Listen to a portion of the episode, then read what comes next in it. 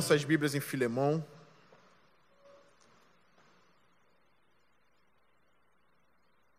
É a última mensagem nessa carta.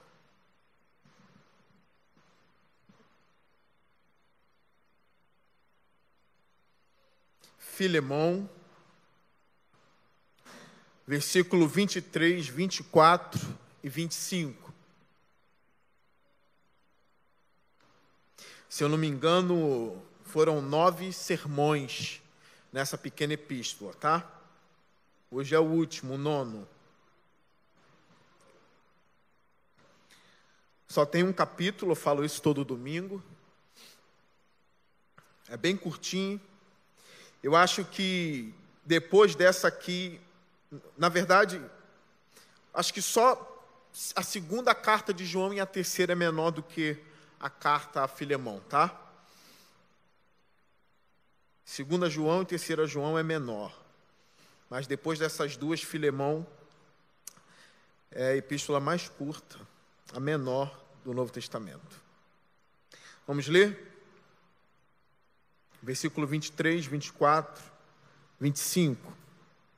Diz assim: Epáfras, meu companheiro de prisão por causa de Cristo Jesus, envia-lhe saudações, assim como também Marcos, Aristarco, Aristarco, Demas e Lucas, meus cooperadores. A graça do Senhor Jesus Cristo seja com o espírito de todos vocês. Amém. Senhor Deus, que a tua palavra seja pregada com fidelidade. Abençoe os meus irmãos, que seja um tempo edificante para as nossas vidas, Senhor. Que o teu espírito fale aos nossos corações. Em nome de Jesus. Amém.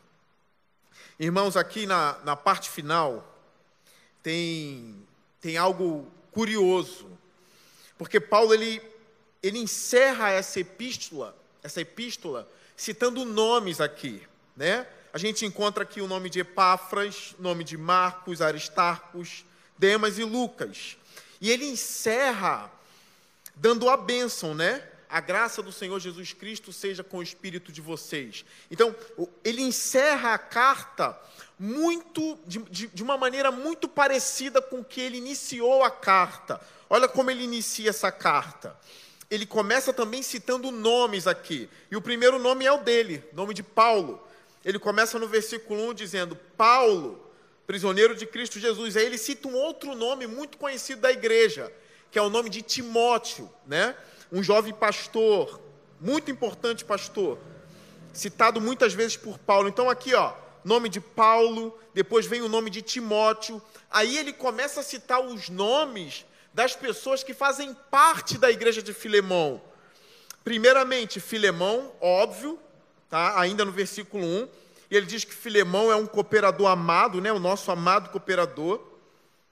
Depois ele cita Áfia, Arquipo, e cita toda a igreja ali, não cita o nome de todo mundo, mas ele inicia citando nomes, para você ver a organização da epístola. Ele inicia com nomes, termina com nomes. E agora uma outra coisa, no versículo 3, ele dá a bênção da graça de Deus. Olha o que ele diz: A vocês, graça e paz da parte de Deus, nosso Pai, e do Senhor Jesus Cristo. Então, depois disso, ele vem com o conteúdo da epístola. Ou seja, o início é bem parecido com o fim, com o final. Ele cita nomes no início e vem com a bênção da graça. No final, ele cita nomes também e vem com a bênção para finalizar a epístola.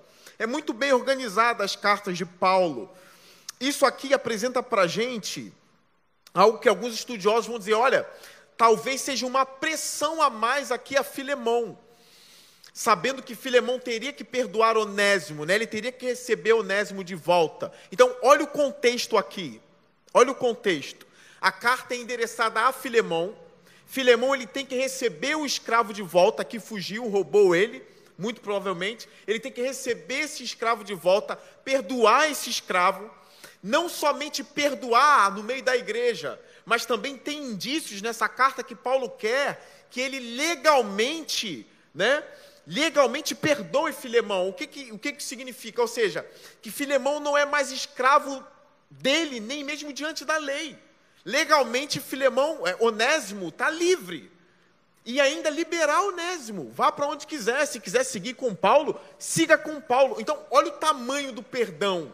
Olha o tamanho da obra que Filemão tem que fazer. Perdoar o escravo que o roubou e fugiu.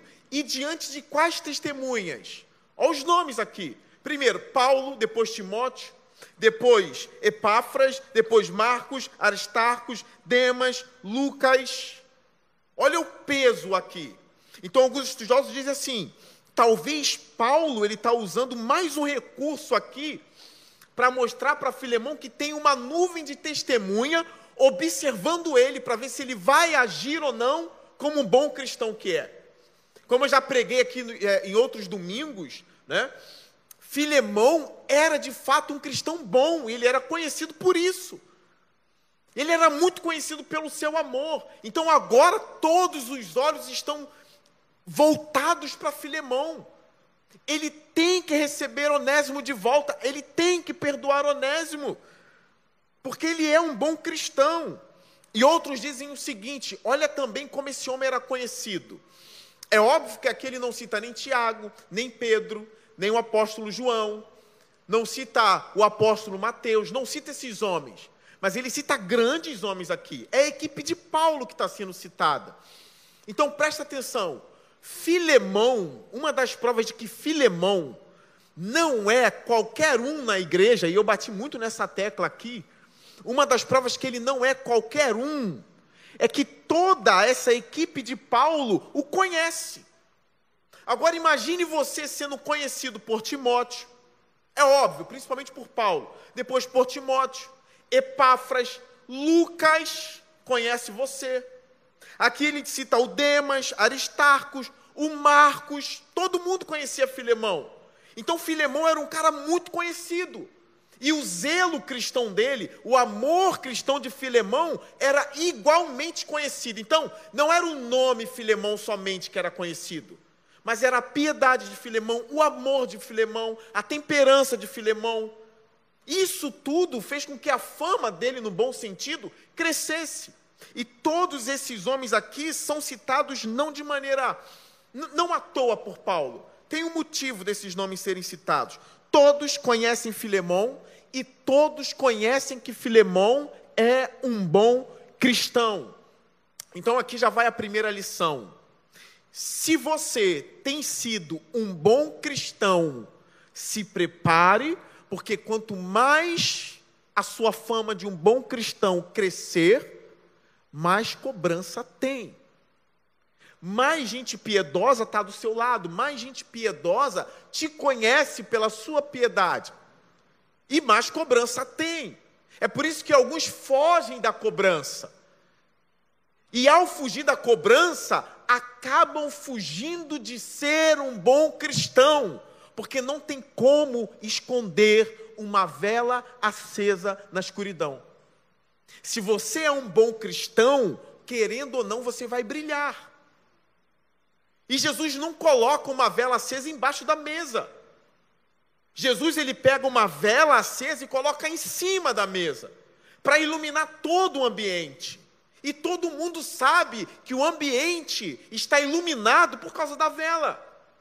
Então, ser um bom cristão vai trazer mais responsabilidade para a sua vida vai fazer com que olhos estejam voltados para você. Então, aqui, analisa o, o contexto comigo.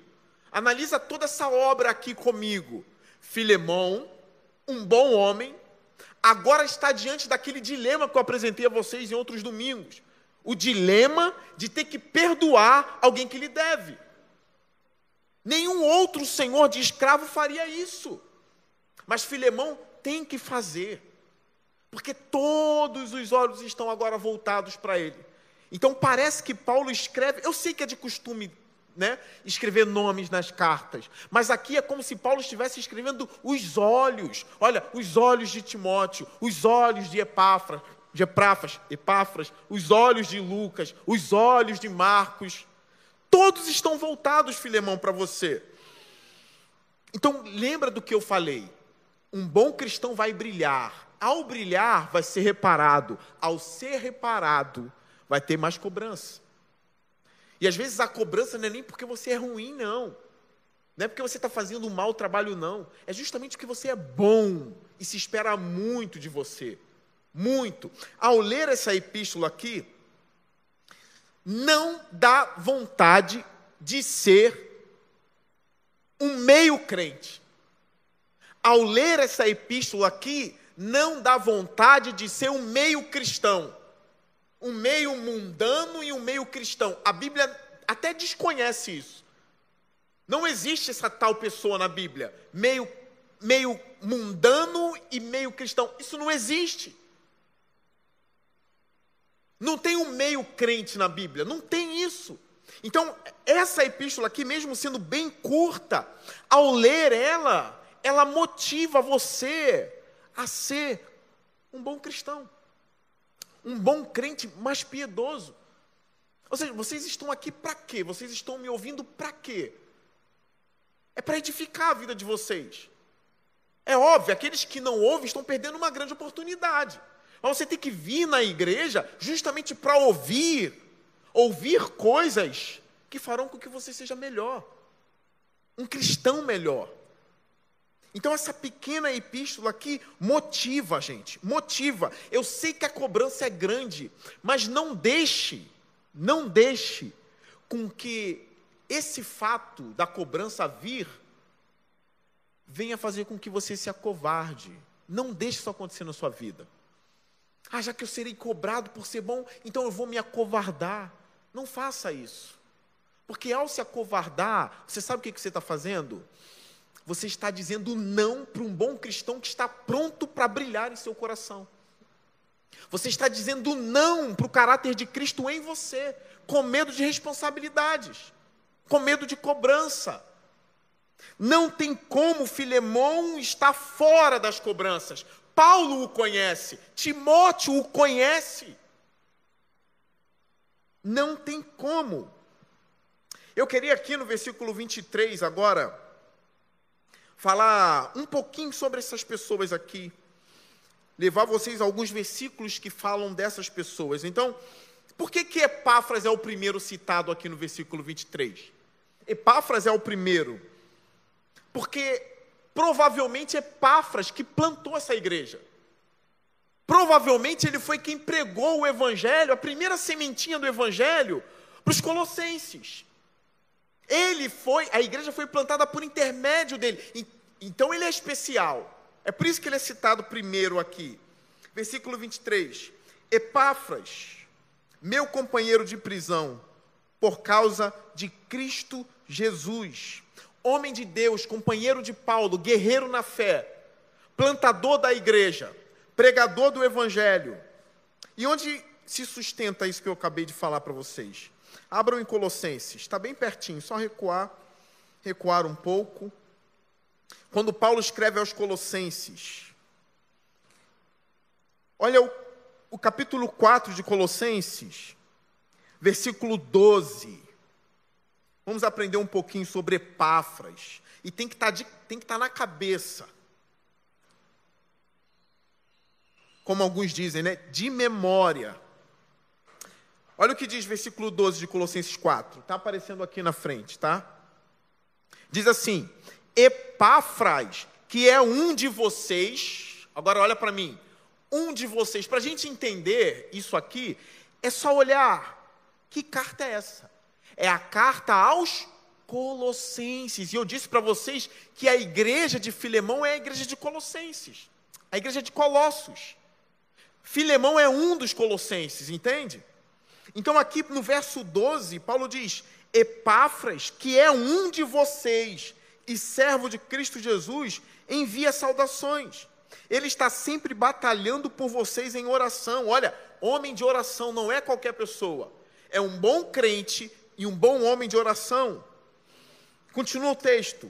Para que, como pessoas maduras e plenamente convictas, continue firmes em toda a vontade de Deus. Então, Epáfras orava por eles, queria que eles fossem cada vez mais maduros, mais convictos. É um dos propósitos da gente. A gente prega, a gente ora para isso, para a igreja ser mais madura, mais convicta. ser mais amorosa, para que a igreja continue firme, cumprindo a vontade de Deus. Então lembra disso, Epáfras é um deles. E agora, para provar que foi ele o primeiro pregador aos Colossenses, a gente vai para o capítulo 1 de Colossenses, e a gente vai ler o, o verso 3 em diante. Olha o que diz, Colossenses capítulo 1, versículo 3. Diz assim: Sempre agradecemos a Deus, o Pai de nosso Senhor Jesus Cristo, quando oramos por vocês, pois temos ouvido falar da fé que vocês têm em Cristo Jesus e do amor que têm por todos os santos, por causa da esperança que lhes está reservada nos céus, a respeito da qual vocês ouviram por meio da palavra da verdade, o Evangelho, que chegou até vocês. Por todo o mundo este Evangelho vai frutificando e crescendo como também ocorre entre vocês, desde o dia em que o ouviram e entenderam a graça de Deus em toda a sua verdade. Vocês aprenderam de Epáfras. Os colossenses aprenderam de quem? Epáfras. Um homem de Deus pregador. E aqui Paulo diz: nosso amado cooperador, fiel ministro de Cristo para conosco, que também nos falou do amor que vocês têm no Espírito. Então eles ouviram a palavra de Deus, a palavra da verdade. Aqui aos Colossenses, Paulo chama de palavra da verdade o Evangelho. Então o Evangelho é a palavra da verdade. E essa palavra foi pregada a eles por intermédio de um homem, um homem. Aí os estudiosos começam a mapear a vida dele, que tem gente que vive disso.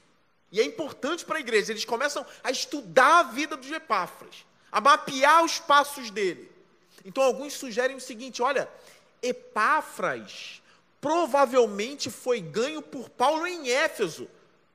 Por ser um centro comercial muito grande, muitas pessoas iam para Éfeso. Pessoas lá de Colossos, de outras regiões iam para Éfeso. E Paulo pregou o evangelho lá três anos.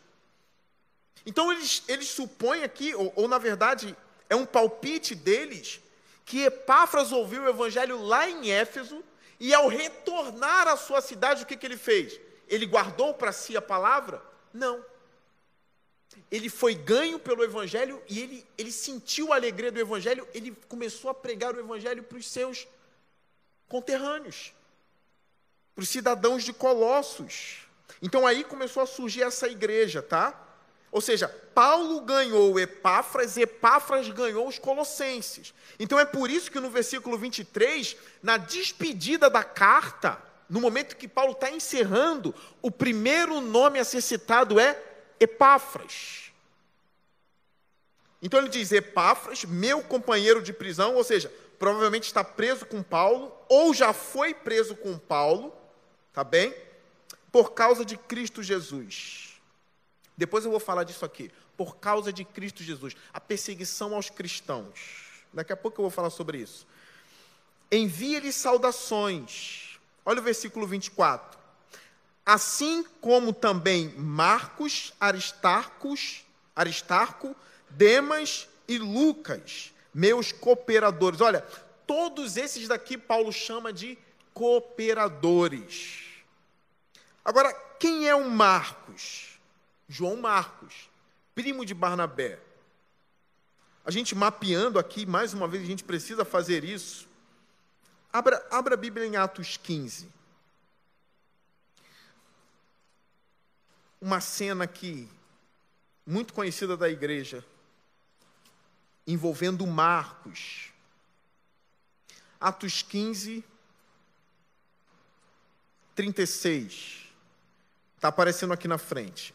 Diz assim: Algum tempo depois, Paulo disse a Barnabé: Voltemos para visitar os irmãos em todas as cidades onde pregamos a palavra do Senhor, para ver como estão indo. Barnabé queria levar João, também chamado Marcos.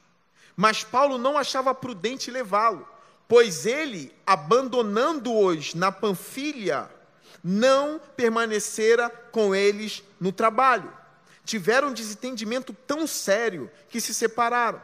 Barnabé, levando consigo Marcos, navegou para Chipre. Mas Paulo escolheu Silas e partiu, encomendado pelos irmãos à graça do Senhor. Passou então pela Síria e pela Cilícia, fortalecendo as igrejas. Olha, parece aqui que no meio da missão, numa determinada missão, Marcos roeu a corda. Alguns dizem assim, para aguentar o pique de Paulo não era fácil. E Marcos roeu a corda, abandonou Paulo e Barnabé e foi embora. A gente não sabe o motivo. Só diz aqui que ele não permaneceu com eles no trabalho. Então Marcos, ele acabou desistindo de uma missão. Isso para Paulo foi muito sério. Quando Barnabé quis levar Marcos depois, Paulo impediu, não, com, com, com Marcos eu não vou mais. A Bíblia fala que tiveram uma discussão tão séria que se separaram. Barnabé foi para um lado com o primo dele, com Marcos, Paulo escolheu Silas e foi para o outro lado. Olha aqui, eu estou dizendo essas coisas para vocês verem os nomes que estão com Paulo agora sendo citado diante de Filemão, para vocês entenderem isso. Então, Marcos aqui, para Paulo, bota um X nele. Vai embora. Paulo não quer mais saber de Marcos. Está fora.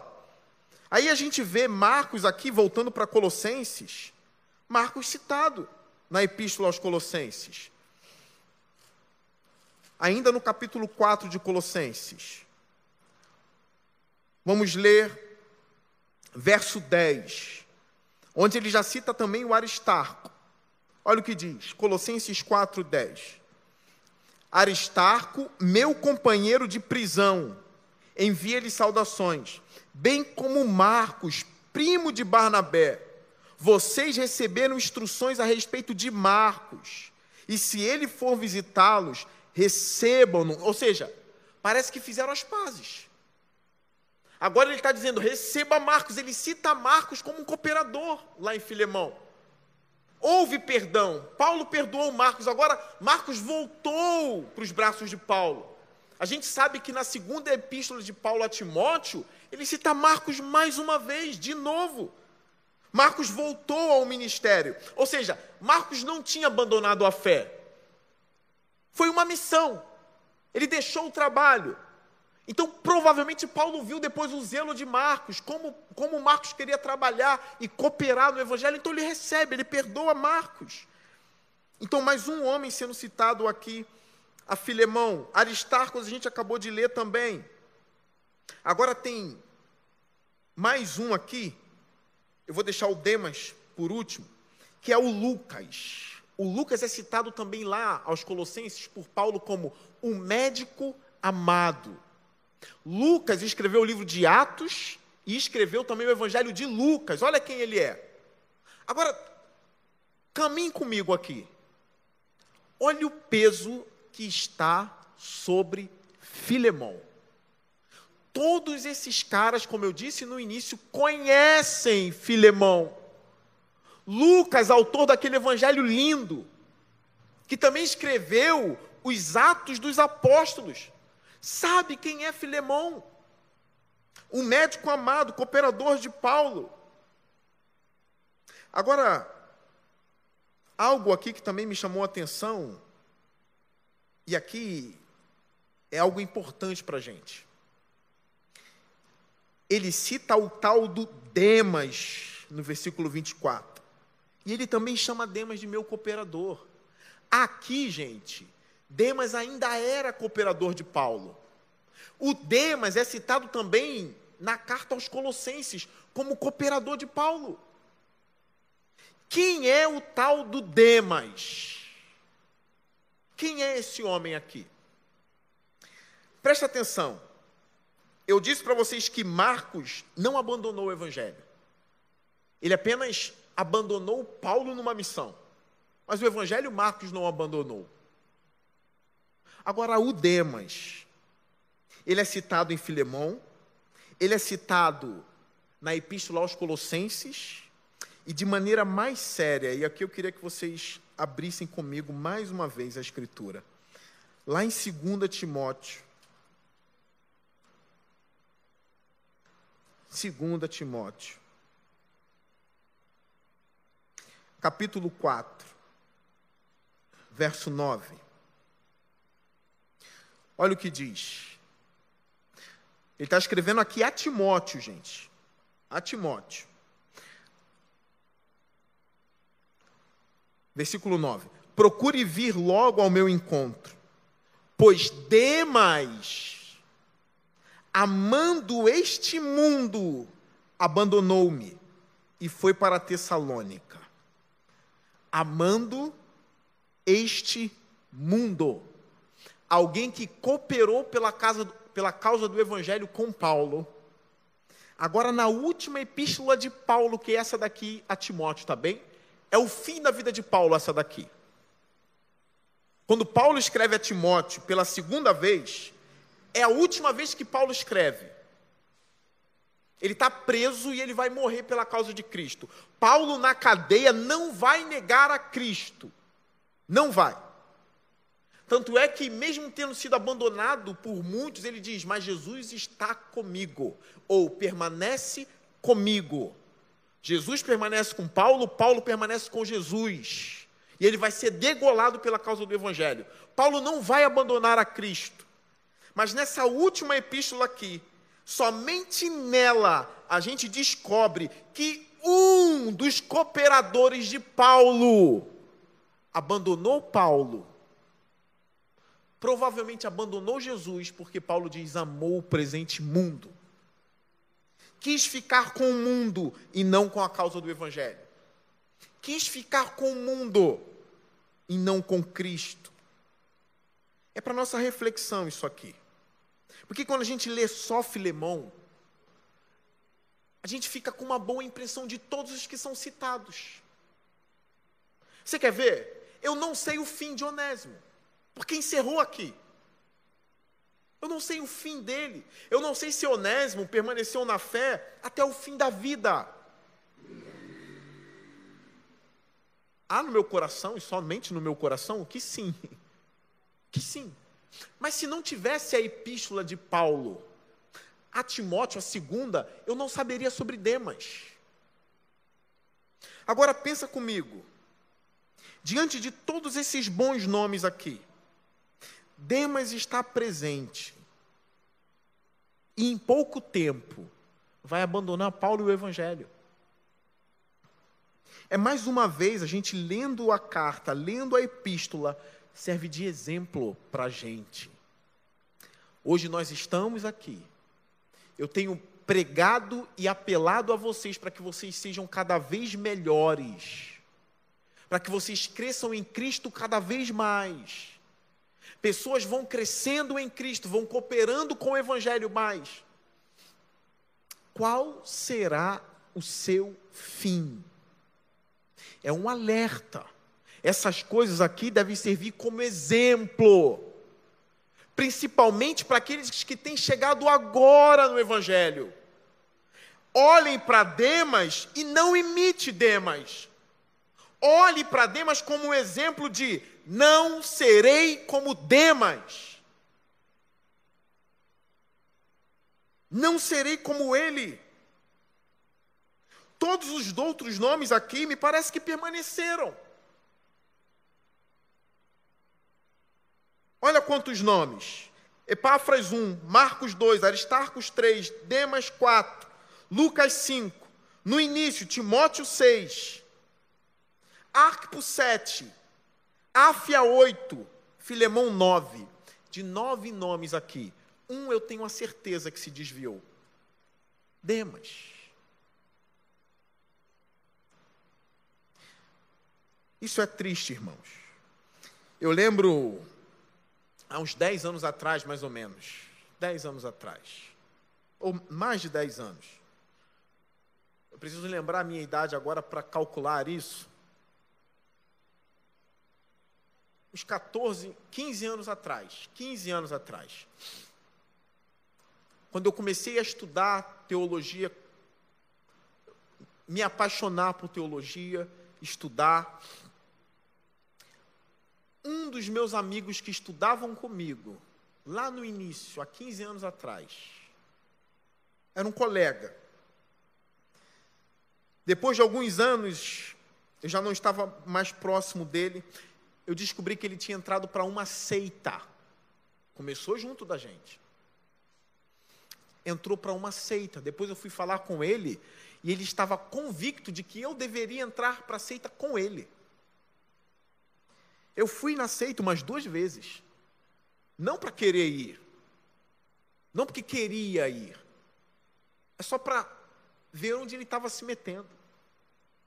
Eu fui umas duas vezes, mas ele ficou tão endurecido, tão endurecido que está lá até hoje. Olha quanto tempo. Deve estar tá lá uns 10 anos nessa seita, uns 10 anos. E parece que não tem volta mais. Eu já conversei com ele algumas vezes, para ele só lá tem a verdade e ponto final. Começou bem. Começou bem. Era alguém que gostava muito de Bíblia, muito, muito. E ele estava convicto de que eu iria com ele também. Falei, rapaz, para mim não dá. Está errado. Graças a Deus, Deus me guardou. E hoje eu vejo como ele está cego. Eu digo, ele não é mais meu amigo. Eu não tenho mais contato algum com ele. Acabou a amizade. Chega um ponto que não tem mais como andar junto. Acabou, ele seguiu o caminho dele, eu segui o meu. Para ele, onde eu estou é do diabo. Entende? E para mim, onde ele está é do diabo. Ele me vê como um perdido. Tanto é que eu via, quando ele falava comigo, eu via nele a vontade. Eu ia usar o termo evangelista, mas como aquilo não é evangelho, né? É como se fosse um zelo evangelístico, como se fosse de querer ganhar os colegas lá do início para a seita dele. E eu vi ali, não tem como, não tem como nem voltar ao arrependimento. Eu, eu olho, não tem como. E a gente se separou, não, não, não tem mais. E aqui eu imagino como foi com Demas. Paulo deixa bem claro, ele me amou amando o presente mundo. Ele sumiu, ele foi embora. Demas se perdeu. É o que dá a entender, pelo menos, a carta. Só que aqui, escrevendo a Filemão, ele aparece entre os notáveis. Eu estou falando isso para quê? Guarde a sua fé. É por isso que quando ele está escrevendo para Timóteo, a gente vê a garra de Paulo dizendo: permanece, Timóteo, nas coisas em que você aprendeu, Timóteo. Permanece, Timóteo, você sabe de quem aprendeu. Ou seja, era para Timóteo não abandonar também. Vocês estão aqui hoje, mas não sabem das tentações que vêm no futuro. A gente não sabe. Eu, voltando os anos, não iria imaginar as coisas que vieram contra a minha vida. Se fosse me mostrado antes, talvez eu nem começaria. Então isso aqui serve tanto a vida de Filemão como exemplo para a gente, agora do nada o Demas como um mau exemplo. Eu sei que aqui nessa epístola ele, ele, ele aparece como um bom exemplo. Eu sei que ele aparece, mas estudando a vida dele e vendo a última epístola de Paulo, aí a gente descobre: esse aqui que foi citado para Filemão já não está mais. Já foi embora. Agora, analisando a vida de Marcos, Paulo rejeitou. Paulo rejeitou. Eu ouvi um irmão da igreja conversando comigo, falando de um homem que está afastado do evangelho há 25 anos, porque foi distratado na igreja. Foi distratado na igreja, se desviou e está há 25 anos fora, desviado magoado talvez, mas isso não deixa de ser uma muralha de pó. Não é motivo para desviar, não é motivo de abandonar Jesus, não é motivo de abandonar o Evangelho. E dependendo do que seja, não é motivo nem para trocar de igreja, dependendo do que seja. É por isso que alguns a gente precisa tratar a sensibilidade, são tão sensíveis que uma coisinha já, já vira um estrondo. E é perigoso, porque esses podem até abandonar e achar que foi distratado. Só que Marcos aqui é um bom exemplo. Paulo não queria mais Marcos, gente. Mas Marcos, mesmo Paulo não querendo, permaneceu. Ele poderia dizer, se vitimizar, né? Bem, já que Paulo não me quer, Barnabé também não vou mais não. Se eu não sou útil, eu não vou não. Paulo não quis Marcos, mas Barnabé quis Marcos. Penso eu. Não, mesmo Paulo não querendo, eu quero ir. Eu vou continuar, mesmo Paulo me rejeitando. Não é a rejeição de Paulo que vai me lançar no mundo, ou que vai me fazer desviar. Eu vou com Barnabé. Imagine se Marcos é aquela pessoa bem sensível. Não, Paulo me distratou. Agora eu não vou mais, Barnabé. Não quero mais saber de Deus. Não quero mais saber de igreja. Porque o grande apóstolo não me quer mais. Não. Marcos permaneceu em Atos, indo com Barnabé.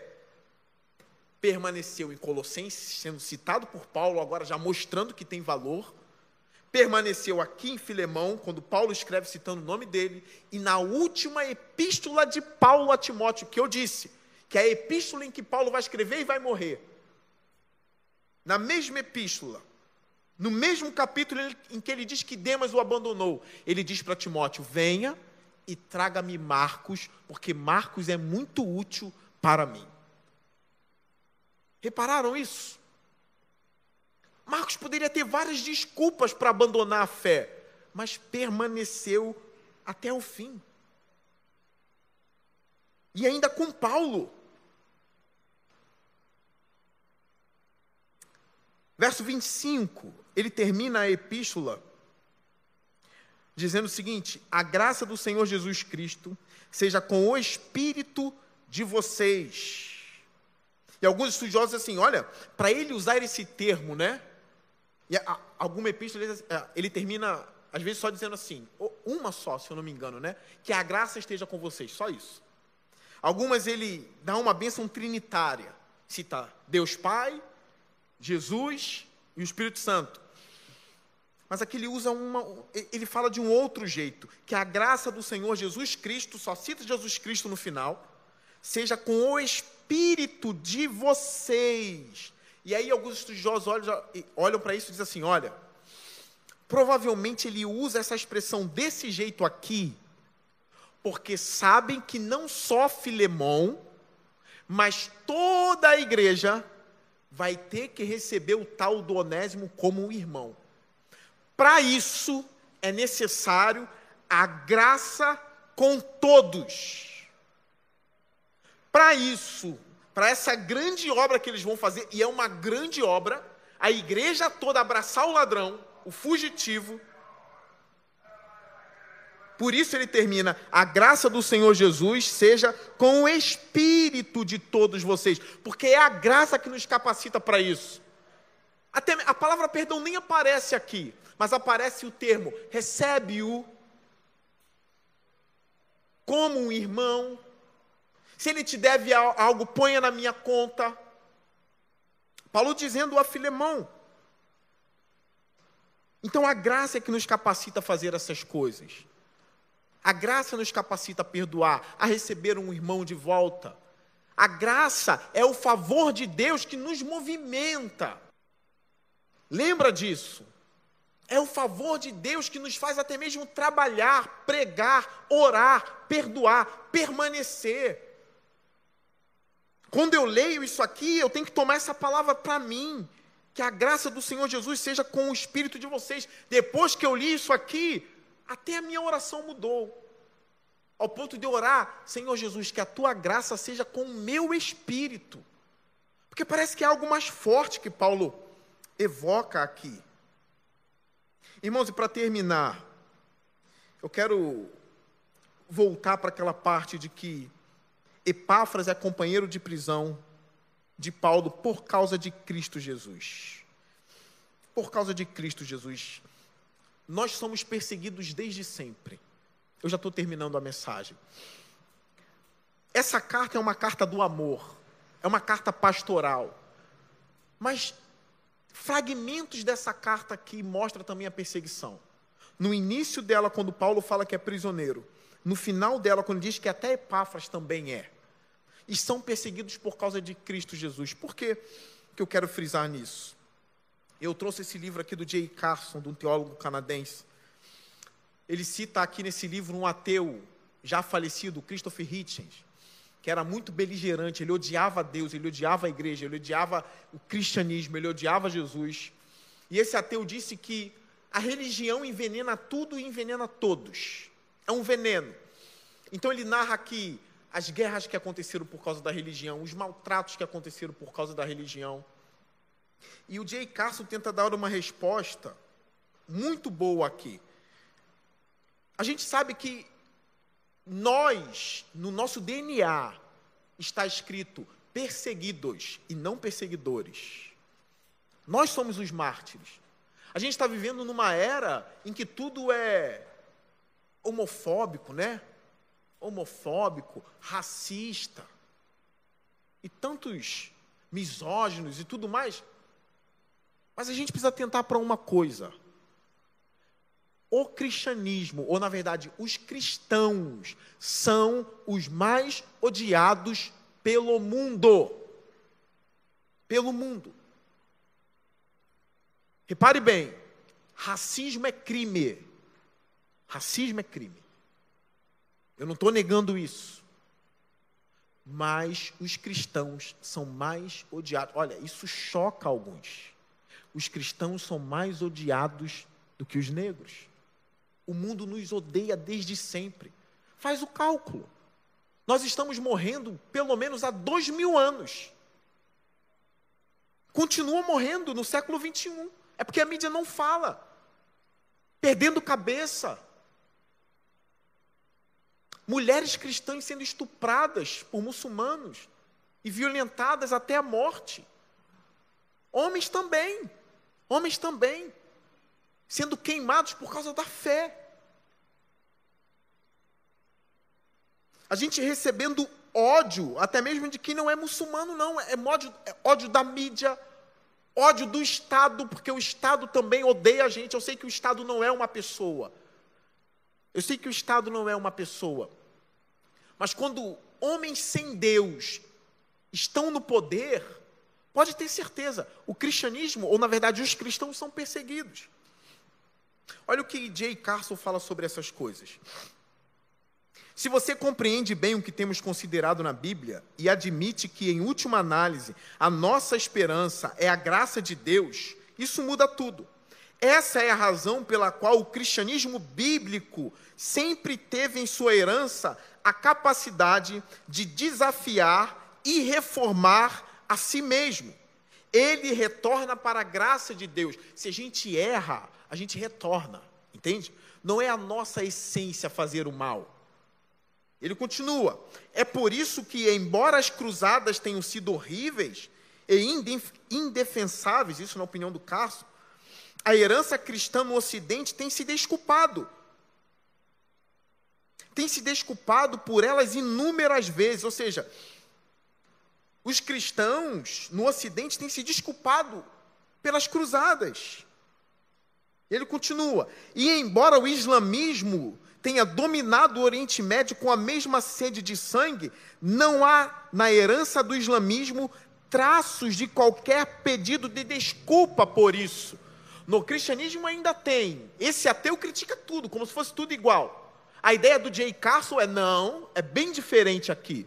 O cristianismo é muito diferente do islamismo. Eles não pedem desculpa para nada. Os cristãos pedem desculpa pelos erros. Agora, ver quem a gente segue e ver quem eles seguem é totalmente diferente. Carson continua: a escravidão que foi difundida e desenvolvida no Ocidente, da qual os cristãos participavam, também foi, por fim, destruída pelos cristãos. A, a, escravidão que os crentes participavam, que os cristãos participavam, foi destruída pelos cristãos que tentavam ser mais bíblicos e desafiaram todo aquele empreendimento perverso. Thomas Sowell analisou o que aconteceu na Inglaterra sob a influência de Wilberforce, que foi um grande líder cristão, e outros líderes cristãos, até que, primeiramente, o comércio de escravos pelo Atlântico fosse abolido e, por fim, a própria escravidão terminasse no Império Britânico. Ele observou que o que impediu o movimento de abolição foi inicialmente cristãos evangélicos. Quem impeliu, eu falei impediu, não, impeliu, deu força ao movimento contra a escravidão. Ou seja, foram os cristãos evangélicos determinados a acabar com aquele mal. Quem foi que lutou contra a escravidão? Fomos nós. Ele encerra dizendo: é o final. Isso não justifica toda a impiedade que foi cometida antes, mas nos lembra de que, embora a Bíblia possa ser usada de muitas maneiras vergonhosas, ela pode firmar seguidores de Jesus tão profundamente na graça de Deus que todos os sistemas éticos são transformados. Quando descobre o que é realmente o Evangelho, você se torna humilde. O Evangelho não torna as pessoas arrogantes. Arrogantes. O Evangelho torna as pessoas humildes e as transforma. Então repara, nós somos atacados por esses ateus militantes, nós somos atacados pelo comunismo, pelo, pelo islamismo. Eles tentam causar muito barulho, mas lendo aqui, Paulo já estava preso, Epáfras estava preso. Nós somos perseguidos desde sempre. Usaram há pouco tempo, há pouco tempo né, o termo cristofobia Eu quero dizer a vocês, irmãos, nós erramos sim. Nós erramos. Mas eu quero dizer a vocês que no meu coração uma coisa é certa. Nós não somos o povo mais amado do mundo. O mundo nos odeia. E a pergunta é: por quê? Por que nos odeia? Jesus disse: O mundo odeia vocês porque antes me odiou. A gente sabe que houve uma grande rebelião. Anjos caíram na grande rebelião. Homens caíram na rebelião. E todos esses estão contra Deus. O que eu aprendi de um teólogo, eu repito aqui: nós que estamos aqui somos aqueles que voltaram da grande rebelião. E por isso tem esse ódio. Isso é uma resposta teológica, entende? É por isso que eles nos odeiam. Nós não estamos mais na rebelião. E tudo que a gente faz é pregar o amor de Deus, pedindo às pessoas para que se convertam e voltem-se ao seu Criador. É isso que a gente faz. E o que a gente ganha em troca? Ódio. Então, eu termino a exposição de Filemão falando dessas coisas. Paulo preso, Epáfras preso. A perseguição aos cristãos numa carta em que eu consigo enxergar o amor de Deus, eu também enxergo o ódio do mundo na vida deles. Mas que a gente não desanime. Eu preguei nessa epístola para que vocês se sintam incentivados a serem cristãos melhores. Lembrem disso, melhores. Cresçam em amor, em humildade e mansidão para a glória de Deus.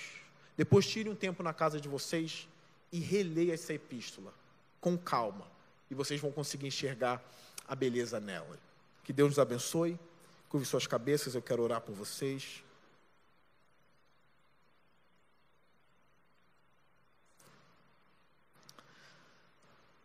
Senhor Deus,